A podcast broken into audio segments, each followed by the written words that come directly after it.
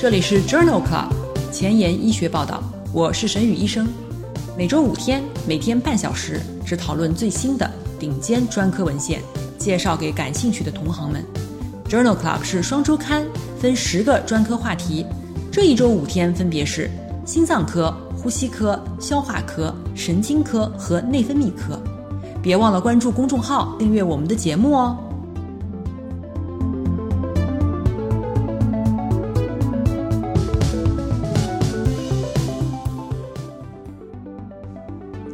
头条：一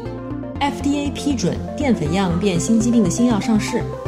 二，《Lancet》柳叶刀杂志发表最新的研究，给肾去神经支配术治疗高血压提出了新的依据。三，《Science》子刊发表文章，介绍四维心脏补片治疗缺血性心肌病。这里是 Journal Club 前沿医学报道，心脏病学星期一，Cardiology Monday。我是主播沈宇医生，精彩即将开始，不要走开哦。首先和大家聊聊新药研发。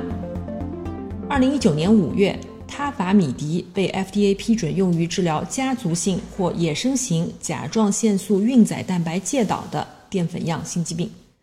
也就是我们常说的 ATTR 型淀粉样心肌病。简单介绍一下淀粉样心肌病，这是一种少见的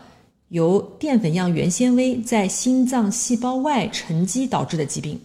其中约有百分之九十五是由甲状腺素运载蛋白介导。或者是免疫球蛋白轻链介导的，也就是我们常说的 ATTR 型或者是 AL 型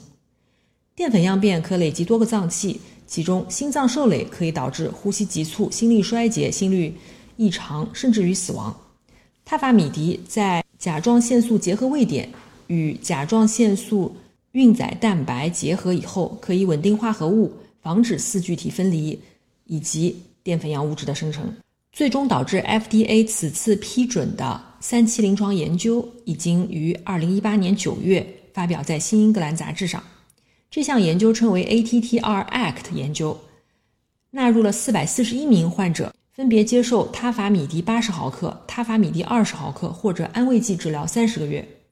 接受他法米迪治疗的患者的全因死亡率和心血管相关的住院率显著降低。他法米迪的全因死亡风险为零点七。心血管相关的住院风险为零点六八，也就是说，他法米迪可以降低全因死亡率达百分之三十，降低心血管相关的住院风险达百分之三十二。在第三十个月的时候，他法米迪组的患者六分钟步行实验的下降率也更低，心肌病生活质量评分下降率也更低，而且两组之间不良事件的发生率和类型都是相似的，因此。他法米迪治疗 ATTR 型淀粉样变心肌病的患者，可以降低全因死亡率和心血管相关住院率，并且可以延缓心功能和生活质量。再给大家介绍一个新药贝培多酸。二零二零年二月，FDA 批准贝培多酸用于治疗杂合子家族性高胆固醇血症和冠心病患者。FDA 同时还批准了贝培多酸和伊折迈布复方制剂。贝培多酸呢是一种新型的非他汀类的降脂药，它的作用机制是作用于 ATP 柠檬酸裂解酶，其中柠檬酸裂解酶是我们最熟悉的 HMG-CoA 还原酶的一个上游酶，因此通过抑制此酶可以减少肝脏胆固醇的合成，降低低密度脂蛋白胆固醇。那么最终导致这一次 FDA 批准的两项三期临床研究。都已经分别发表在了《新英格兰杂志》以及《JAMA》上面，给大家简单介绍一下。第一项研究 Clear Harmony 研究，这项研究呢，主要纳入的是已经患有冠心病或者是杂合子家族性高胆固醇血症或者两种疾病均有的患者，他们已经接受了最大耐受剂量的他汀类药物以后，LDL 胆固醇的水平仍然大于1.8毫摩尔每升。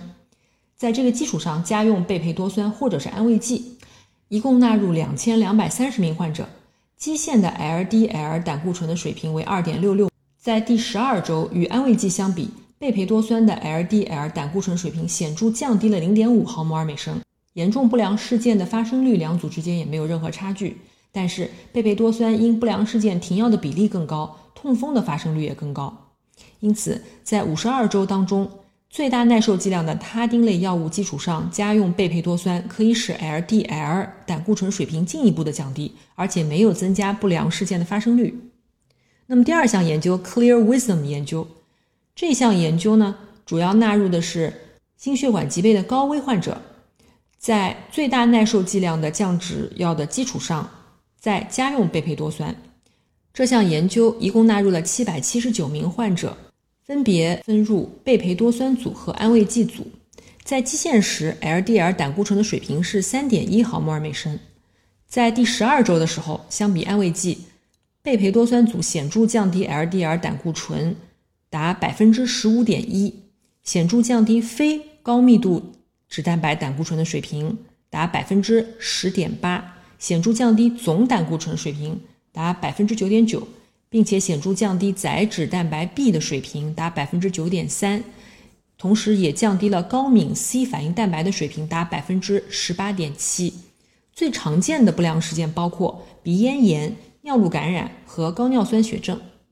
因此，在接受最大耐受剂量他汀药物的心血管疾病高危的患者当中。与甘味剂相比，贝培多酸在十二周内显著降低了 LDL 的水平。临床工作繁重琐碎，无暇追踪最新研究，但主任又天天催着写课题吗？那就订阅播客 Journal Club 前沿医学报道，每周五天，每天半小时，这里只聊最新最好的临床研究。想知道哪一天是你感兴趣的专科内容吗？关注我们的微信公众号。Journal Club 前沿医学报道。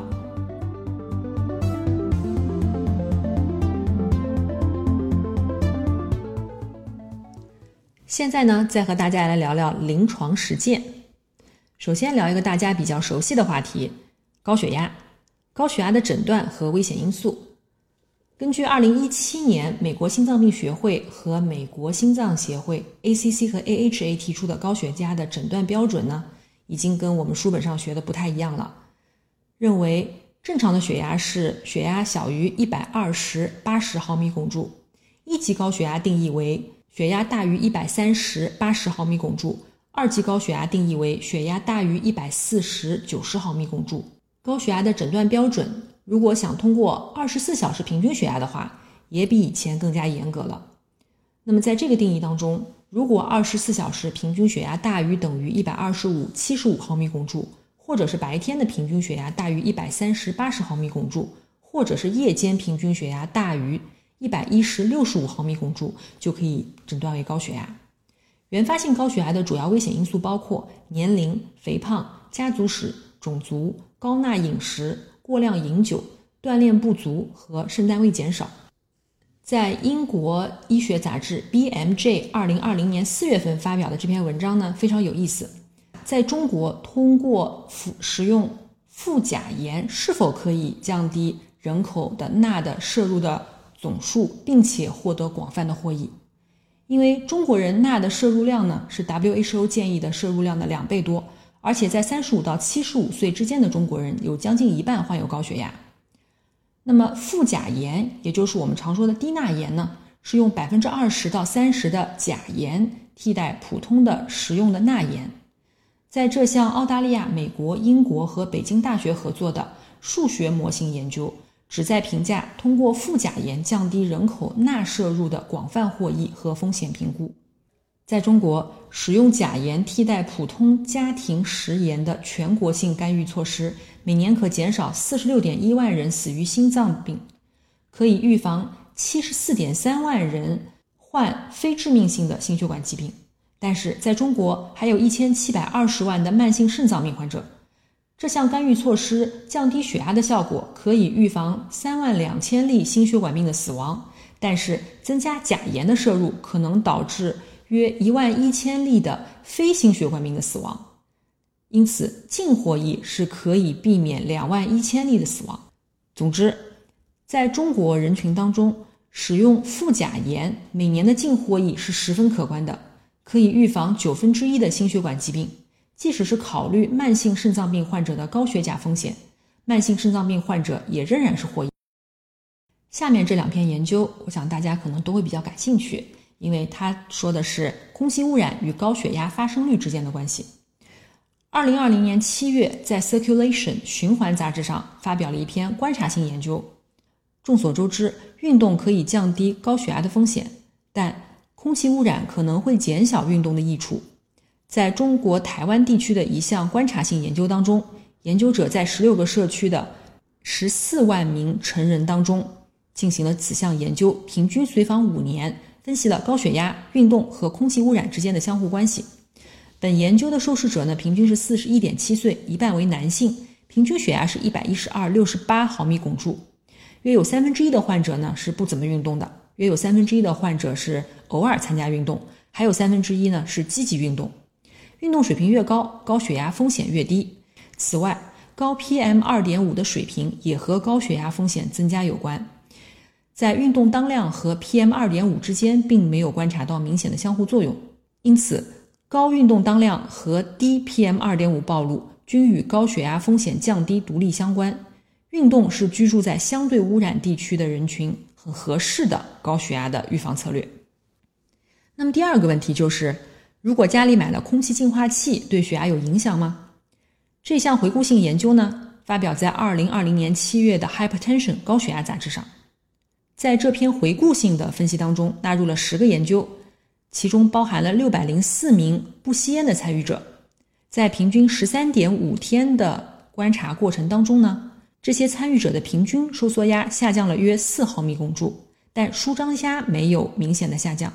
在亚组分析中，此影响与年龄、颗粒物暴露水平或者是持续时间无关。当然，作者也提到，考虑到研究设计的差异。有必要进行额外的研究来确认空气净化器对收缩压的影响。下面想和大家聊一聊高血压的介入治疗，也就是经导管肾去神经支配术。抑制交感神经的过度激活呢，一直是高血压的重要靶点。以肾交感神经为靶点的经导管肾去神经支配术，也就是 renal divernation。作为一种抑制交感神经过度激活而降压的方法，其疗效和安全性仍然存在争议。就这个话题，我对文献进行了检索，发现了三篇比较有意思的文章，也是三篇设计的比较好的优秀文章。第一篇是二零一四年发表在《新英格兰杂志》上的 Simplicity HTN 三研究，这项前瞻性单盲随机假手术对照研究。严重顽固性高血压的患者，随机以二比一的比例接受肾去神经支配术或者假手术。入组的患者达到五百三十五人。严重顽固性高血压要求是接受稳定的抗高血压方案，至少包括三种药物最大耐受剂量，而且包含一种利尿剂。在六个月以后，手术组的患者的诊室收缩压平均降低了十四点一三毫米汞柱。假手术组的患者收缩压平均降低了十一点七四毫米汞柱，两组之间没有统计学差异。二十四小时动态血压当中收缩压的变化，手术组下降了六点七五毫米汞柱，假手术组下降了四点七九毫米汞柱，两组之间也没有统计学的意义。结论是，与假手术组相比，这项盲法实验并没有显示出肾去神经支配术。对于顽固性高血压患者治疗的优势。那么，另外一篇二零二零年五月份发表在《柳叶刀》上的研究，称为 Spiral Pivotal 研究。这一项国际前瞻性单盲假手术对照研究呢，纳入的是诊室血压在一百五十到一百八十毫米汞柱的高血压的患者，随机进行经导管去神经支配术和假手术组。三个月以后，手术组和假手术组相比，二十四小时平均收缩压显著降低了三点九毫米汞柱。三个月以后，诊室收缩压差值达到六点五毫米汞柱，有统计学意义，并且肾脏去神经束的优势概率大于零点九九九。因此，作者认为，在不服用降压药的情况下，经导管的肾去神经支配术在安全降压方面还是有显著的优越性的。那么第三篇文章呢，将经导管肾去神经支配术呢，扩大到了高血压联合房颤的患者当中。这篇文章呢是发表在二零二零年一月份的《JAMA》上。这一个 Eradicate AF 研究旨在讨论肾动脉去神经术联合肺静脉隔离是否能够提高长期抗心律失常的疗效。这项多中心单盲随机临床研究一共入组三百零二名高血压合并阵发性房颤的患者，随机分为单独肺静脉隔离组和肺静脉隔离加肾去神经支配术组。那么十二个月以后呢？观察到肺静脉隔离组和联合手术组的患者相比呢，他们之间房颤、房扑、心动过速不复发的比例是百分之五十六点五和百分之七十二。有统计学差异，十二个月以后平均收缩压下降分别为四毫米汞柱和十五毫米汞柱，也有统计学差异。手术并发症的发生率约为四点七和四点五，几乎是一样的。因此，研究人员认为，阵发性房颤合并高血压的患者当中，与单独的肺静脉隔离相比，去神经支配术加上导管消融，可以显著降低十二个月以后房颤复发的几率。以及血压。工作太忙，时间碎片化吗？每天半小时听我的播客，获得最新最好的临床研究。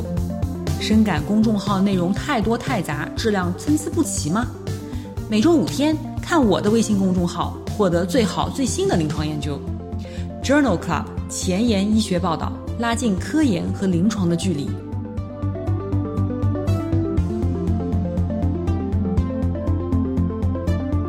现在和大家聊一聊前沿医学。今天想跟大家聊的一个话题呢，就是缺血性心肌病心肌修复的生物学技术。那么心肌梗死以后呢，组织工程学和细胞水平的治疗可以促进心肌的再生，但是呢，大多数此类的疗法准备时间都非常的漫长和昂贵，而且临床效果也不是特别好。那么在二零二零年七月份，《Journal of Heart Lung Transplant》也就是心肺移植杂志上发表的这篇文章非常有意思的，用的是心外膜移植心耳微小补片的方法去治疗缺血性心肌病。那么在这项研究当中呢，作者做了一个小鼠心梗的模型，并且将心耳的微小补片移植到心外膜，用细胞外基质贴片覆盖在上面，并固定心耳的微小补片。通过选择性蛋白组学，发现治疗区域的心肌再生相关蛋白均升高，而且多个促进血管再生和心肌再生的通路被激活。此补片移植以后，小鼠心肌梗死周围的纤维化进展并明显延缓了，这可能成为将来行之有效的治疗心肌梗死后心功能不全的治疗方法。在二零二零年六月份，《Science》子刊《Science Advance》研究上也发表了一篇很有意思的。关于四维生理适应性的心脏补片治疗缺血性心肌病，那么传统的生物技术难以复制心脏的特异性的结构和心肌组织的多变性。一种新型的以水凝胶为基础的心脏贴片被研制出来，用于治疗小鼠心肌梗死。研究人员利用激光扫描、立体光刻技术，打印出了具有生理适应性的四维心脏补片。这种补片有独特的四维变形能力和可扩展的微结构，在心脏跳动的情况下，仍然可以和心脏密切的结合。在体外实验中，生理相关刺激下，血管新生和心肌细胞的成熟均明显改善。在小鼠的慢性心肌梗死模型当中，此贴片可以增加细胞迁移和血管新生。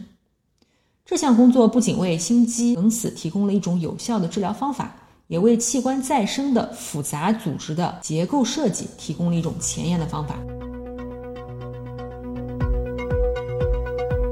下面和大家聊一聊 COVID-19，也就是新型冠状病毒肺炎。